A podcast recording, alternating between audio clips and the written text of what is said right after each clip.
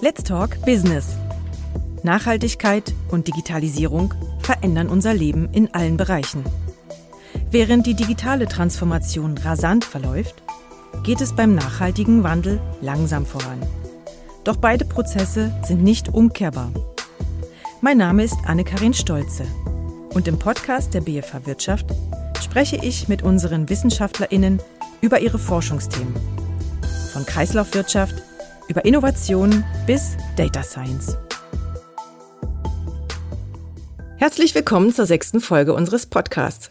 Heute spreche ich mit Nikolaus Obwegeser über Digital Skills, darüber, was das ist, wie man sie bekommt, welche Unternehmen haben sollten und wie sie damit den nachhaltigen Wandel fördern können. Hallo Nikolaus, ich freue mich, dass du da bist. Hallo Anne, danke für die Einladung.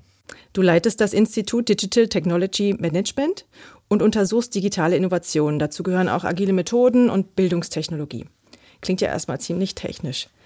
Ähm, aber sind wir ehrlich, ohne Technologie und Computer ist doch Arbeit heute gar nicht mehr denkbar. Viele Prozesse sind inzwischen digitalisiert und die Anforderungen an die Angestellten verändern sich fortlaufend. Sie müssen sich anpassen und eben entsprechende Fähigkeiten mitbringen. Was genau sind denn Digital Skills? Das ist eine gute Frage. Digital Skills, da gibt es sehr viele unterschiedliche Verständnisse, unterschiedliche Frameworks, viele Forschungsergebnisse schon dazu. Ähm, man muss da ein bisschen unterscheiden zwischen den Dimensionen, die dahinter liegen. Sehr oft wird da eben dieser Fokus auf das Technische, das Technologische gelegt. In Wahrheit ist es aber so, dass wir vieles von den technischen Aspekten, also diesen digitalen Technologien, eigentlich schon entwickelt haben und einsetzen können in, äh, in breiter Masse. Woran es wirklich fehlt, ist, wie wir es einsetzen die Leute, wie sie damit umgehen, wie kann man damit wirklich Wert schaffen und nicht nur Digitalisierung zum Selbstzweck betreiben. Also Digital Skills, nach meinem Verständnis, ist viel, viel wichtiger, hier dieses Meta-Wissen zu schaffen. Wie gehe ich denn mit Technologien um, als jetzt spezifisch eine konkrete Technologie zu lernen und dort Experte zu werden. Also verstehe ich das richtig? Ich muss gar nicht programmieren können, sondern ich muss wissen, wie ich zum Beispiel VR-Brillen einsetze, um einen Nutzen in meinem Unternehmen zu schaffen. Ja, also ich würde sagen, so einfach ist es nicht. Wahrscheinlich ein bisschen was von beidem. Also Programmieren in dem Fall ist ja auch sehr spannend. Das Thema ist wirklich eine Art, anders zu denken. Wir, ähm, das ist auch geleitet von unserer Sprache natürlich, wir denken eher ein bisschen chaotisch in unseren abstrakten Zusammenhängen. Äh, eine Maschine kann das nicht. Also wir haben schon viel, viele Errungenschaften im digitalen Bereich mit Technologien, aber Maschinen können noch nicht so denken wie wir. Die können einfach nicht diese ungenaue, diese chaotische Zusammenhänge erfassen. Deswegen programmieren wir. Und das dieses Lernen, wie wir jetzt quasi unsere abstrakten, chaotischen Zusammenhänge in ganz klare Eins und, Nullen, in, in Ja oder Nein, in X oder, oder Or äh, zusammenfassen, dieses Verständnis, das gehört schon dazu. Das heißt aber nicht, dass jeder ein Programmierexperte werden muss. Das heißt nur, dass wir diese Skills auf der Ebene, ich weiß, wie ich meine Gedanken, wie ich meine Vision in etwas Konkretes, Analytisches, Zusammengesetztes äh, zusammenfasse, dieses Wissen müssen wir vermitteln. Das ist ein ganz ein, ein elementarer Digital Skills, der, der in der Zukunft sehr wichtig sein wird. Wie kann man sich denn diese Skills aneignen? Ja, das geht heutzutage über sehr viele unterschiedliche äh, Zugangspunkte eigentlich. Ne? Also wir hören, wir reden heute vom selbstgesteuerten Lernen, wo jeder von uns ähm, über YouTube, über Videos, über über kurze ähm, Sequenzen im Internet eigentlich Zugang zu allen möglichen äh, Informationen bekommen kann. Und auf der anderen Seite bedeutet Lernen für die meisten von uns schon immer noch Instruktionen und Unterrichten und und quasi ein, eine Beziehung zwischen jemandem, der unterrichtet und jemandem, der lernt. Ähm, dieses selbstgesteuerte Lernen, das, da war ein großer Hype darum, äh, seit einigen, seit fast einem Jahrzehnt, würde ich mal sagen. Diese Massive Open Online Courses, MOOCs, die es ja gibt, Coursera, edX und, und diese Plattformen, die das anbieten, da findet man jegliche Art von Content. Das Problem ist, dass da die Retention Rate, also die Leute, die die, die, die Differenz zwischen den Leuten, die anfangen und die eigentlich abschließen, sehr groß ist. Also es, es macht jeder irgendwie mal, steigt mal ein, hunderte, tausende Leute und sehr wenige schließen dann ab. Weil es eben nicht diese Beziehung hat, weil es nicht dieses Verbindliche hat, ich habe da jemanden, diesen sozialen Kontrakt sozusagen, äh, wo was rauskommt. Ähm, wir Gerade die, diese digitalen Skills, ähm, wir hatten ja schon kurz erwähnt über die unterschiedlichen Ebenen, die wir da haben, muss ich programmieren lernen oder reicht's, wenn ich, äh, wenn ich ein bisschen Verständnis davon habe ich kann in, in, über solche Plattformen wahrscheinlich auch sehr viel lernen, was Faktisches ist, aber die echte Anwendung, das Umsetzen im, im Kontext, was eigentlich wichtig ist, um Wert zu erzeugen, ähm, das kann man dann natürlich viel schwerer machen.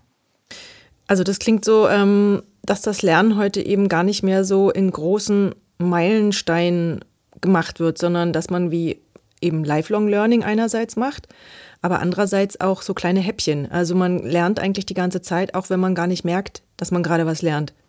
Ja, genau. Also genauso würde ich das auch beschreiben. Es, dieses Lifelong Learning steht natürlich im Vordergrund, aber man muss, man muss da schon auch bedenken, ja, wer betreibt denn das Lifelong Learning? Wer, wer hat den, den großen Masterplan dahinter?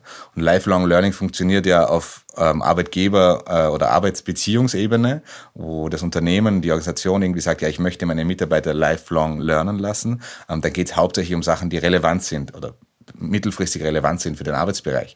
Ähm, aber auch jeder für sich muss natürlich auch irgendwie aktiv im Lifelong Learning ähm, seinen Lernweg und seine Karriere gestalten können. Und da sind diese selbstlernenden oder diese Angebote zum selbstgesteuerten Lernen natürlich interessant.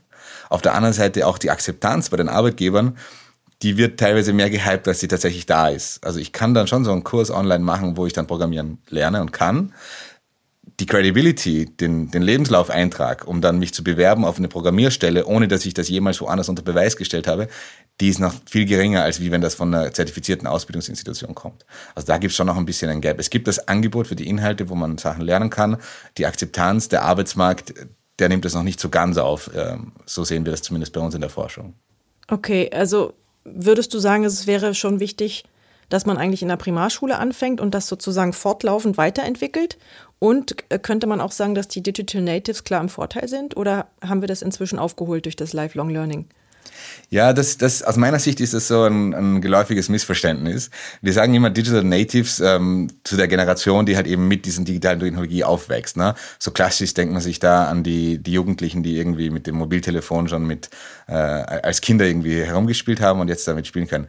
Aber die Skills, die die lernen, ähm, die sind noch nicht direkt relevant für den Umgang im organisatorischen, im betriebswirtschaftlichen Umfeld mit Technologien. Ähm, also um es jetzt überspitzt zu formulieren, nur weil ich äh, weiß, wie ich auf Instagram eine, eine spannende Story formuliere, heißt das noch lange nicht, dass ich wegen, mit, mit komplexen IT-Technologien im Unternehmen umgehen kann. Ne? Ähm, da da braucht es wirklich noch eine, eine, eine Differenzierung. Und äh, also an welcher Stelle würdest du anfangen oder würdest du empfehlen, soll man wirklich Primarschule anfangen? Ja, so früh wie möglich, würde ich sagen. Und es ist ja nicht, wie gesagt, es ist wieder nicht schwarz und weiß. Man kann sehr früh anfangen, diese Denkmuster irgendwie einzupflegen. Und ich glaube, das machen wir eigentlich alle. Also alle, die von uns die Eltern sind, fangen relativ früh an, den Kindern beizubringen, was sind denn Kategorien und in Kategorien zu denken. Man sagt ja oft, darf ich das, darf ich das nicht. Das ist ja schon eine Art von Programmieren. Ne? Also ich sage, ich, ich, ich, ich versimple sozusagen oder vereinfache die komplexe Welt in zwei Kategorien, nämlich gut und schlecht. Und Programmieren funktioniert genau so. Nur halt eben nicht nur auf gut und schlecht, darf ich oder darf ich nicht, sondern soll das nach dem kommen, if this, then that. Also dieses regelbasierte Denken, mhm. das kann man sehr, sehr früh machen. Und ich glaube, das kommt bei den Kindern auch sehr gut an, weil die damit auch selbst gestalten können. Also zum Beispiel äh, geht das los, wenn, wenn man ein Schulprojekt hat und mal was googeln soll. Ja, genau. Wenn man also, was suchen will.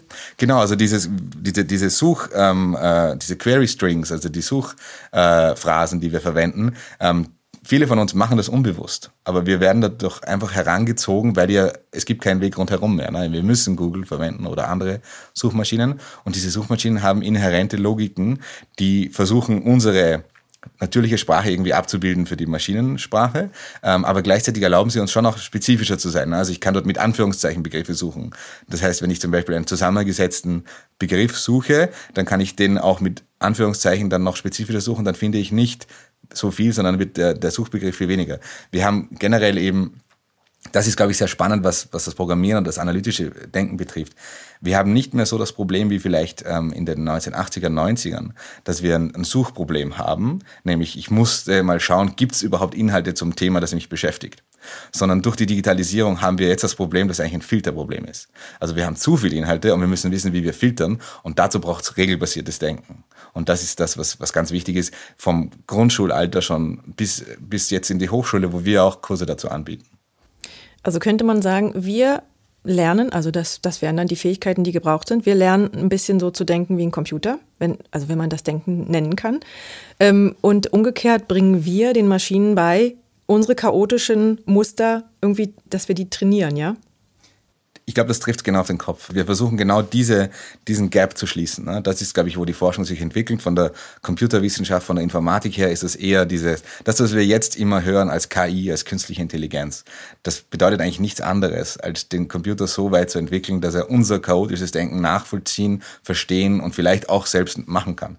Und gleichzeitig eben der, der, der, der, der traditionellere Zugang war eben, na gut, die Maschinen können das noch nicht, dann müssen wir halt eher so denken wie die Maschinen.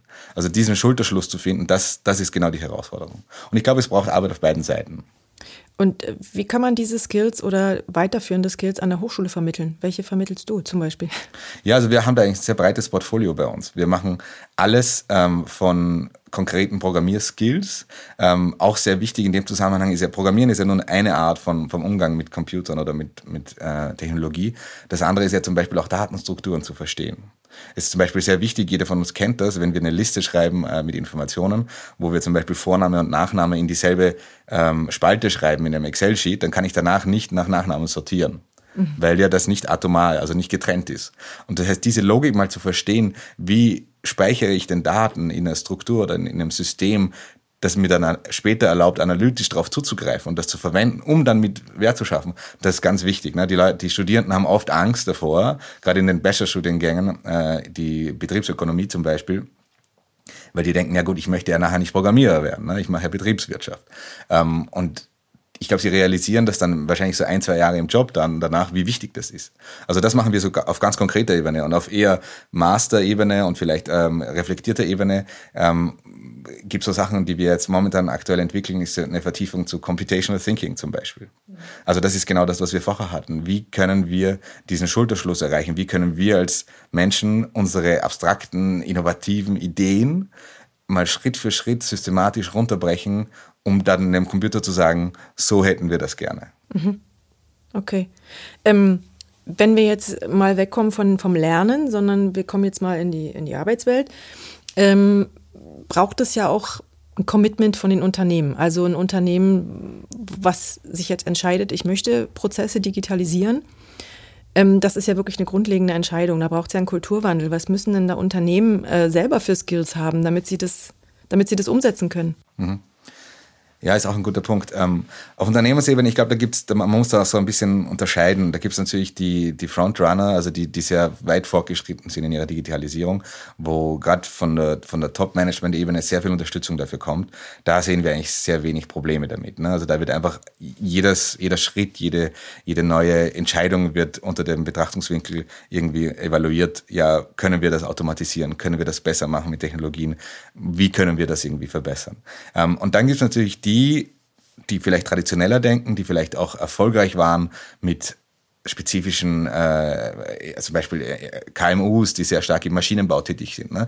Gerade in der Schweiz ist das ein Riesenthema, weil die ja ihren Erfolg darauf gebaut haben, dass die den Fokus auf die Hardware, also auf diese Maschine haben, auf die hohe Qualität, die sie haben, ne? ähm, auf die Kundenbeziehungen. Und wenn die jetzt plötzlich sagen müssen, ja, wir haben jetzt mehr Programmierer als Ingenieure eingestellt und wir machen jetzt eigentlich mehr mehr Revenue, also mehr Einkommen über irgendwelche Online-Services und nicht mehr über unsere, unsere Produkte, für die wird es natürlich schwierig, äh, da diesen Kulturwandel zu machen. Da sind wir aber aktuell auch dran, mit mehreren Forschungsprojekten, ähm, diesen Wandel irgendwie so abzubilden. Ne? Also es, da gab es irgendwie mal so vor 10, 15 Jahren die Aussage von Bill Gates, every company is an IT company. Und IT ist sozusagen nur ein Aspekt davon, diese Technologie. Digital bedeutet ja eben, wir denken alle, wie können wir IT nicht nur für interne Effizienzsteigerung verwenden, sondern wir können unsere Produkte und Services mit IT irgendwie zusätzlich mehr wertvoll machen. Das wird eigentlich das Spannende. Ne? Also jetzt ein Auto zum Beispiel, hier ist ein Beispiel, wo wir sagen, ein Auto ist kein IT-Produkt. Mhm. Aber wir, wir, es, es bekommt immer mehr IT, um sozusagen das Grundprodukt wertvoller zu machen. Und das ist sehr spannend, ne? also wie wir das in anderen Bereichen auch denken können in dem Zusammenhang.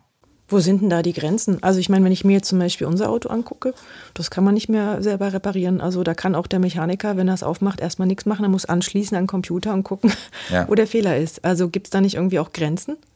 Ja, also Grenzen, das, das, das ist eine gute Frage. Das ist natürlich die Frage, ob es da Zielkonflikte gibt auch. Ne? Also vielleicht auch im Zusammenhang mit Kreislaufwirtschaft können wir, es gibt da ein großes Movement, das heißt das Right to Repair.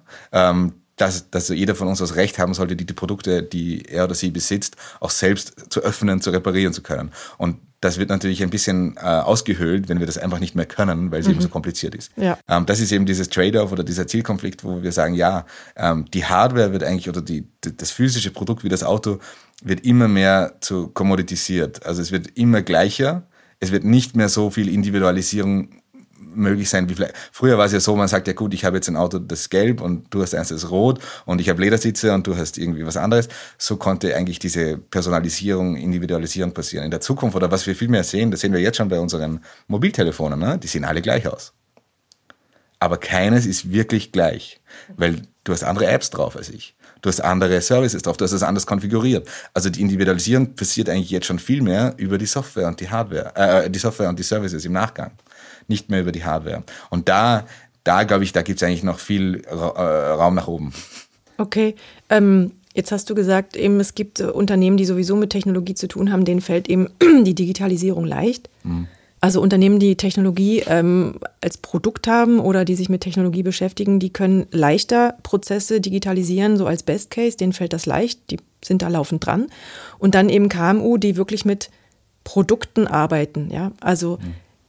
Gibt es Unternehmen, wo du sagen würdest, die brauchen das nicht? Also zum Beispiel ein Bäcker? Oder gibt es überall Digitalisierungspotenzial? Ja, gute Frage. Ich glaube, es gibt überall Digitalisierungspotenzial. Ähm, ich glaube auch nicht, dass es was ist, wo man sagt, da kann man irgendwie ähm, sich entscheiden, dafür nicht mitzumachen. Ich glaube, diese, diese Entscheidung gibt es gar nicht. Ähm, wir hatten das jetzt in der Pandemie mit Covid sehr stark gesehen. Ne?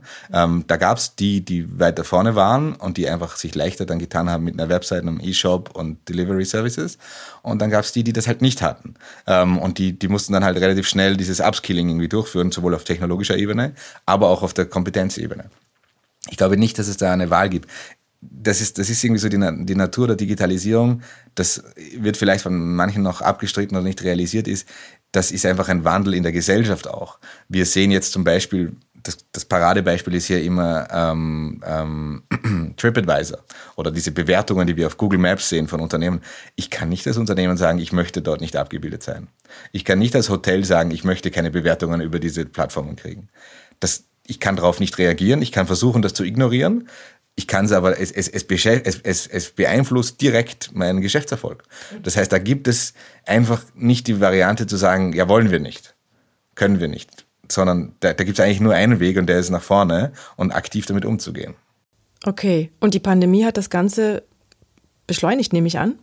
Ja, das ist auch nicht so ganz äh, einfach oder, oder simpel. Also die Pandemie hat auf jeden Fall die Digitalisierung beschleunigt, ähm, aber nicht nicht äh, wieder, wieder nicht schwarz oder weiß, sondern man sieht hier viele Unternehmen, gerade die größeren, die auch mehr Geld haben äh, oder einen größeren Atem haben, sozusagen, die hatten ja sehr stark auch Innovationsprojekte, die vielleicht größere Unsicherheitsfaktoren und, und Risiken hatten, ähm, wo es wirklich so um diese Moonshots ging. Ähm, die wurden eigentlich in der Pandemie komplett abgedreht oder sehr stark reduziert, weil die eben keinen direkten Return on Investment irgendwie ähm, zumindest absehbarer Zeit erzeugen. Ähm, viel Geld wurde hingegen gesteckt in diese Digitalisierungsthemen, die direkten Effekt haben. Also Automatisierung hauptsächlich, Effizienzsteigerungen. Da wurde auch viel gemacht, äh, wo, wo es vorher hieß, das geht nicht. Ähm, also zum Beispiel im, im Bereich Remote Maintenance bei, äh, bei großen Maschinenherstellern wieder. Ne? Ähm, eines der Probleme war ja, man konnte nicht reisen und die Experten, die Wartungsexperten zum Beispiel ähm, für diese Maschinen, die konnten jetzt nicht mehr zu den Kunden reisen und das zu warten. Ja, jetzt haben die halt mit den Kunden gemeinsam quasi ad hoc so, so Lösungen entwickelt, wo die dann ein iPad haben, wo die vielleicht eine, eine Kamera oder eine GoPro auf dem Kopf tragen und der Experte sitzt dann zu Hause und die Wartung findet sozusagen in der Kommunikation statt mit den lokalen Arbeitern. Das fand einfach so, dass, also das, das, das ist jetzt nicht so ein Beispiel von irgendeiner Nischenfirma, sondern das sind Weltmarktführer in einem, in einem Bereich, die das so gemacht haben. Und die lernen dann natürlich jetzt raus, die haben das jetzt professionalisiert und die gehen jetzt raus aus der Krise mit der Möglichkeit, das zu machen. Ähm, und das ist natürlich ein, ein super tolles neues Angebot an die Kunden auch, weil das die Flexibilisierung erhöht. Das wäre ja wahrscheinlich ohne die Pandemie und die Kontaktbeschränkungen gar nicht ja, die Gedanken auf dem Schirm gewesen. Genau, die Gedanken gab es dazu. Die wollten das schon mal machen, haben sich das überlegt. Ähm, und es hieß dann halt an jeder zweiten Ecke immer, ja, das geht nicht, weil. Und da gab es regulatorische Issues, da gab es technologische Issues, da gab es, die Kunden wollen das vielleicht auch gar nicht. Dann gab es vielleicht Bedenken, ja, das könnte ja unsere, unser Einkommen irgendwie kannibalisieren, wenn wir dann nicht mehr die Leute hinschicken und so. Da gab es viele Gründe, warum man es nicht machen soll. Und die, die Pandemie hat einfach, wie in vielen anderen Bereichen, einfach mal diese Gründe alle vom Tisch gewischt und man sagt, machen wir jetzt mal. Das hat gute Effekte, nämlich dass man jetzt mal sieht, ja, es geht doch. Hat auch natürlich negative Effekte, dass viele Firmen einfach Sachen gemacht haben, ohne sich zu überlegen, ja, was sind denn die unbeabsichtigten oder die langfristigen Konsequenzen, die vielleicht damit entstehen. Das ist doch ein gutes Stichwort zum, äh, zum Thema umzuleiten zur Verantwortung. Also Unternehmen, wenn sie Technologie nutzen, haben ja auch eine ethische Verantwortung. Ähm, bei denen also bei den meisten Innovationen sehe ich das ja so, dass sie dem eigenen äh, Nutzen, dem eigenen Mehrgewinn, dem äh, der Weiterentwicklung dienen. Aber eben manchmal geht ja vielleicht was vergessen. Was müsste aus deiner Sicht, äh, was müssten Unternehmen berücksichtigen? Also einfach, dass sie ethisch die ethische Komponente nicht unter den Tisch fallen lassen. Mhm. Das ist ein, ein, ein sehr tiefes äh, Thema natürlich, wo es auch viele, viele Gedanken dazu gibt. Ähm, bei uns ist das aktuell sehr stark ausgeprägt in dem Forschungsschwerpunkt, den wir Corporate Digital Responsibility nennen, also den organisatorischen Umgang mit äh, verantwortungsvollen Umgang mit digitalen Technologien. Ähm, und das ist sehr breit. Also da geht es wieder um die, um die Daten natürlich, die auch aus rechtlicher Sicht eigentlich schon relativ stark reguliert sind, aber eben auch um die Entscheidungen, ja, wenn wir jetzt so eine Technologie einsetzen, Schließen wir damit jemanden aus, unbewusst oder bewusst? Ähm, oder bevorzugen wir eine Gruppe oder, oder eine andere? Also jetzt in der Pandemie war das ja wieder so zum Beispiel, dass man sagt, ja, warum muss ich denn jetzt zu dem Doktor gehen, wenn ich mich dort wahrscheinlich anstecke mit Covid oder mit anderen Problemen? Äh, können wir nicht so eine Art ähm, Remote äh, Consultation machen, ne? also ähm, Remote Health? Und das ist natürlich eine super Lösung für viele Leute ähm, und schließt aber natürlich andere aus, die keinen Breitbandzugang haben zum Beispiel, die vielleicht in einer Region leben, wo es das gar nicht gibt, wo es schlechte Verbindungen gibt, die vielleicht einfach in, in, aus, aus einem Grund oder dem anderen, aufgrund von zum Beispiel äh, körperlichen Behinderungen oder Benachteiligungen, ähm, hier einfach auch nicht mitmachen können. Ähm, die, die, da wird dieser Digital Divide, also der Unterschied zwischen denen, die davon profitieren und denen, die vielleicht davon äh, nicht profitieren, der wird größer dadurch. Das sieht man auch geo geografisch oder geopolitisch sehen wir das zum Beispiel. Also die Leute, die Regionen, wo es mehr äh, ähm, Breitband-Internetzugang hat, die sind natürlich immer weiter vorne. Das sind hauptsächlich die städtischen Regionen. Und die ländlichen, also diese Rural Areas, gerade in den USA sieht man das sehr stark, die fallen immer weiter zurück, weil die auf diese Sachen nicht zurückgreifen können. Die können diese Ausbildungsangebote nicht wahrnehmen, dieses Selbstlernen, die wir zuerst hatten. Die können auf diese neuen digitalen Services nicht zugreifen. Ähm, also das wird immer, immer schlimmer. Und das sind sehr konkrete, sehr konkrete äh, Tatsachen oder Fakten, die dem zugrunde liegen. Also so eine Glasfaserleitung liegt dem zugrunde und nicht viel anderes. Ne? Also das ist das Thema Teilhabe. Teilhabe, Barrierefreiheit. Ähm, was würde aus deiner Sicht noch mit reinspielen? Also was müssten Unternehmen achten bei ihren Angeboten oder bei ihren Weiterentwicklungen? Ja, also was da ganz wichtig ist, ist eben, das, das kann man ja eigentlich, wenn man über Ethik spricht, da gibt es ja immer so einen Unterschied zwischen deterministischer Ethik, also das ist richtig und falsch, dass ich, dass ich das im Vorhinein schon sagen kann. Ähm, da könnte man zum Beispiel sagen, also in den USA zum Beispiel ist das so ein großes Thema natürlich mit, mit Waffengebrauch, ne, dass man sagt, ja, äh, wenn man im Privaten diese Waffen hat, dann darf, dürfen die keinen automatischen äh, Nachlademechanismus äh, haben, weil das nie für den privaten Gebrauch gedacht sein soll. Ne? Da, da, kann man deterministisch sagen, das ist schlecht in dem Zusammenhang. Und sonst eigentlich, was, in die, was, was uns hauptsächlich beschäftigt hier, ist Diskursethik. Also, dass die Leute einfach die Möglichkeit und die Kompetenzen entwickeln, über diese Fragestellung nachzudenken. Ähm, und nicht, dass wir ihnen sagen, das ist richtig und das ist falsch, sondern dass sie die Möglichkeit äh, und die Kompetenzen haben zu sagen, ja, können wir das evaluieren? Im Konkreten heißt das zum Beispiel eben also unbedachte Konsequenzen von solchen Aktionen, von, von, von dem Verwenden von neuen Technologien. Ähm, da ist ja natürlich der, das Schwierige daran, dass es ja eben unbedacht ist. Ähm, und ein Aspekt, den wir da zum Beispiel ähm, betrachten, ist, wenn wir Technologien, neue Technologien einsetzen, um bestehende oder neue Prozesse abzubilden, ähm, dann sollte das nicht nur im IT-Department äh, oder in der IT-Abteilung passieren, sondern sollten möglichst viele Gruppen von Kunden über die, die anderen Departemente, von der Leitung bis zum, bis zum, zum, zum einfachen Arbeiter, alle beteiligt sein, um sich zu überlegen, ja, was könnte denn damit passieren? Wie könnten wir das positiv oder negativ in der Zukunft weiterentwickeln? Wie könnte das missbraucht werden, wie wir es auch bei den sozialen Medien teilweise sehen? Was sind da Möglichkeiten sozusagen, die, die vielleicht entstehen, an die wir nicht gedacht haben? Mhm. Also mögliche Folgen, Auswirkungen mit bedenken, mhm. eigentlich vorausschauendes Denken und da kommen wir dann natürlich auch zu dem Punkt, ähm, Klimawandel und Nachhaltigkeit. Ähm, eigentlich ist es doch schon viel, also ist mein persönlicher Eindruck, viele Unternehmen versuchen nachhaltiger zu werden. Erstmal scheint es ein bisschen kosmetisch zu sein, also alles, was nach außen geht, dass es irgendwie nachhaltiger wirkt. Ähm, wie können Unternehmen auch innen, also von den Prozessen her, sozial und auch ökologisch nachhaltiger werden? Ja, äh, ähm, ich glaube, im Zusammenhang mit Digital Skills und, und, digitalen Technologien, das Spannende ist ja da, dass diese, diese Verbindung ähm, noch sehr nach, äh, noch, noch sehr noch sehr wenig erforscht ist. Also dass es hier tatsächlich ähm, noch, noch Potenzial gibt, wie man sagt, ja, wie können wir Technologien verwenden, um Nachhaltigkeit zu fördern, nach außen, aber auch nach innen. Ähm, also wie wir Sachen ähm, vielleicht mit einem positiveren äh, oder, oder geringeren Footprint zum Beispiel äh, erzeugen oder auch verwenden. Ähm, es gab ja also es gibt ja zum Beispiel, gerade um, um, um zum Beispiel Cryptocurrencies zu verwenden, ne? also, also diese alternativen Währungen von Bitcoin über, über, über andere, ähm, der Gedanke dahinter, wenn man das als politischer Aktivist betrachtet, ist ja zum Beispiel Dezentralisierung. Hände weg von diesen zentralen Banken, die zum Beispiel unser Geld kontrollieren und, und Kapitalismus etc.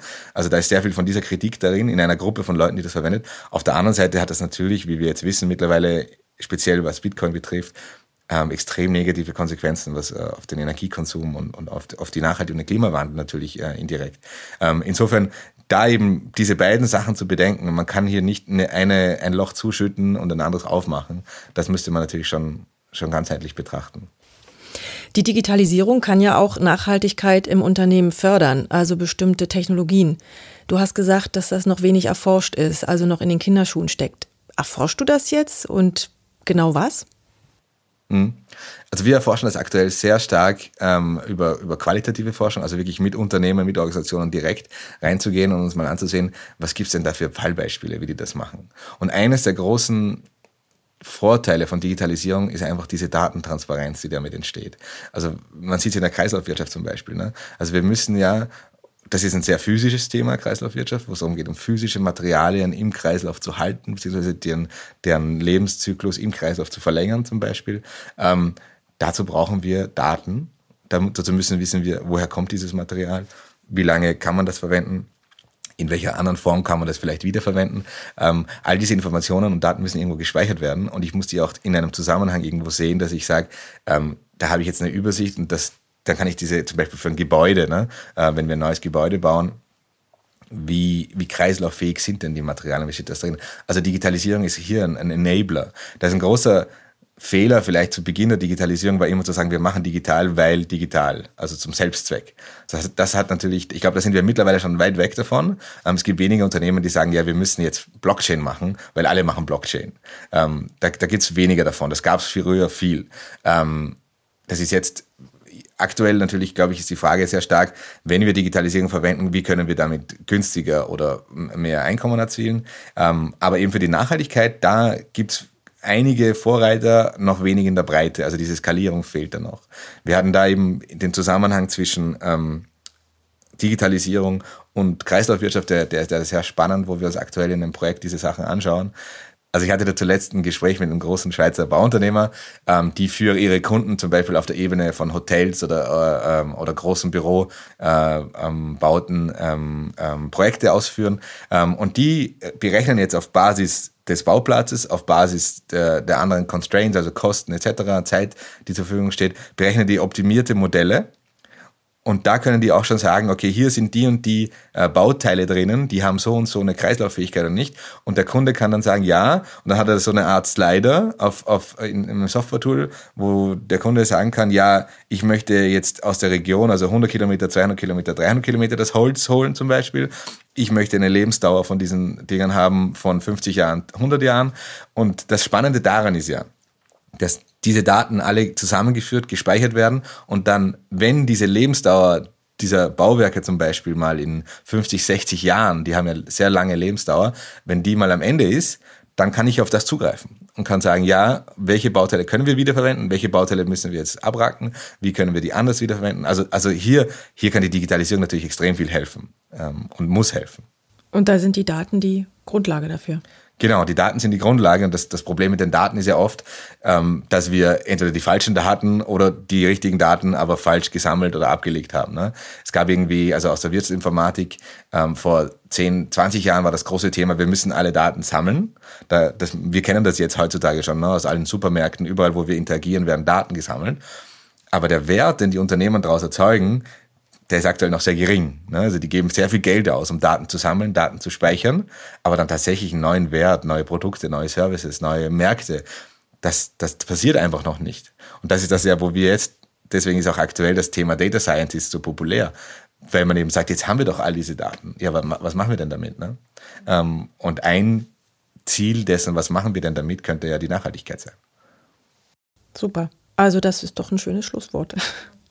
Äh, Daten nutzen ja, aber ähm, mit Sinn und Verstand und Gewinn bringt, wenn es geht, nachhaltig. Ähm, was könntest du denn noch so unseren Hörerinnen und Hörern zum Abschluss mitgeben? Digital Skills, glaube ich, sind für alle heutzutage schon sehr wichtig und werden immer wichtiger. Ich glaube, es ist kein, keine Möglichkeit, sich das selbst als Individuum oder als Organisation auszuschließen und zu sagen, jetzt reicht's mal. Ähm, das ist ein Teil des Lifelong Learnings. Wir müssen die einbetten. Ich glaube, es muss auch keine Angst davor haben. Ich glaube, in Zukunft wird es einfach so sein, dass wir alle aktiv miteinander in, in, in dieser Sprache die IT überall irgendwo einbauen, in unseren Tätigkeiten das einbauen. Und was wir heutzutage vielleicht auch in meiner Generation, wo es, Ängste gibt davor, was IT betrifft, ich glaube, in der Zukunft wird das einfach sehr viel weniger werden, weil wir alle irgendwo halb IT, halb äh, Wirtschaft oder, oder andere Experten sind.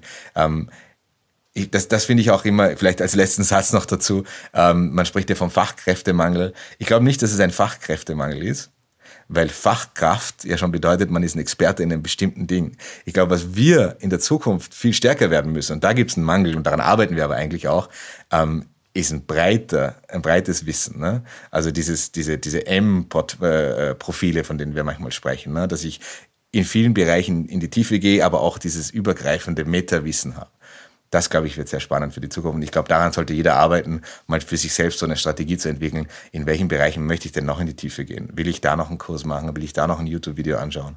Und so weiter. In diesem Sinne, keine Angst vor Weiterbildung, auch wenn es ein YouTube-Video oder ein How-To ist. Vielen Dank für das Gespräch, Nikolaus. Ich hatte wirklich einige Aha-Momente. Und wenn Sie keine Episode verpassen wollen, dann abonnieren Sie uns auf Spotify, Google Podcast oder Deezer. Bis zum nächsten Mal.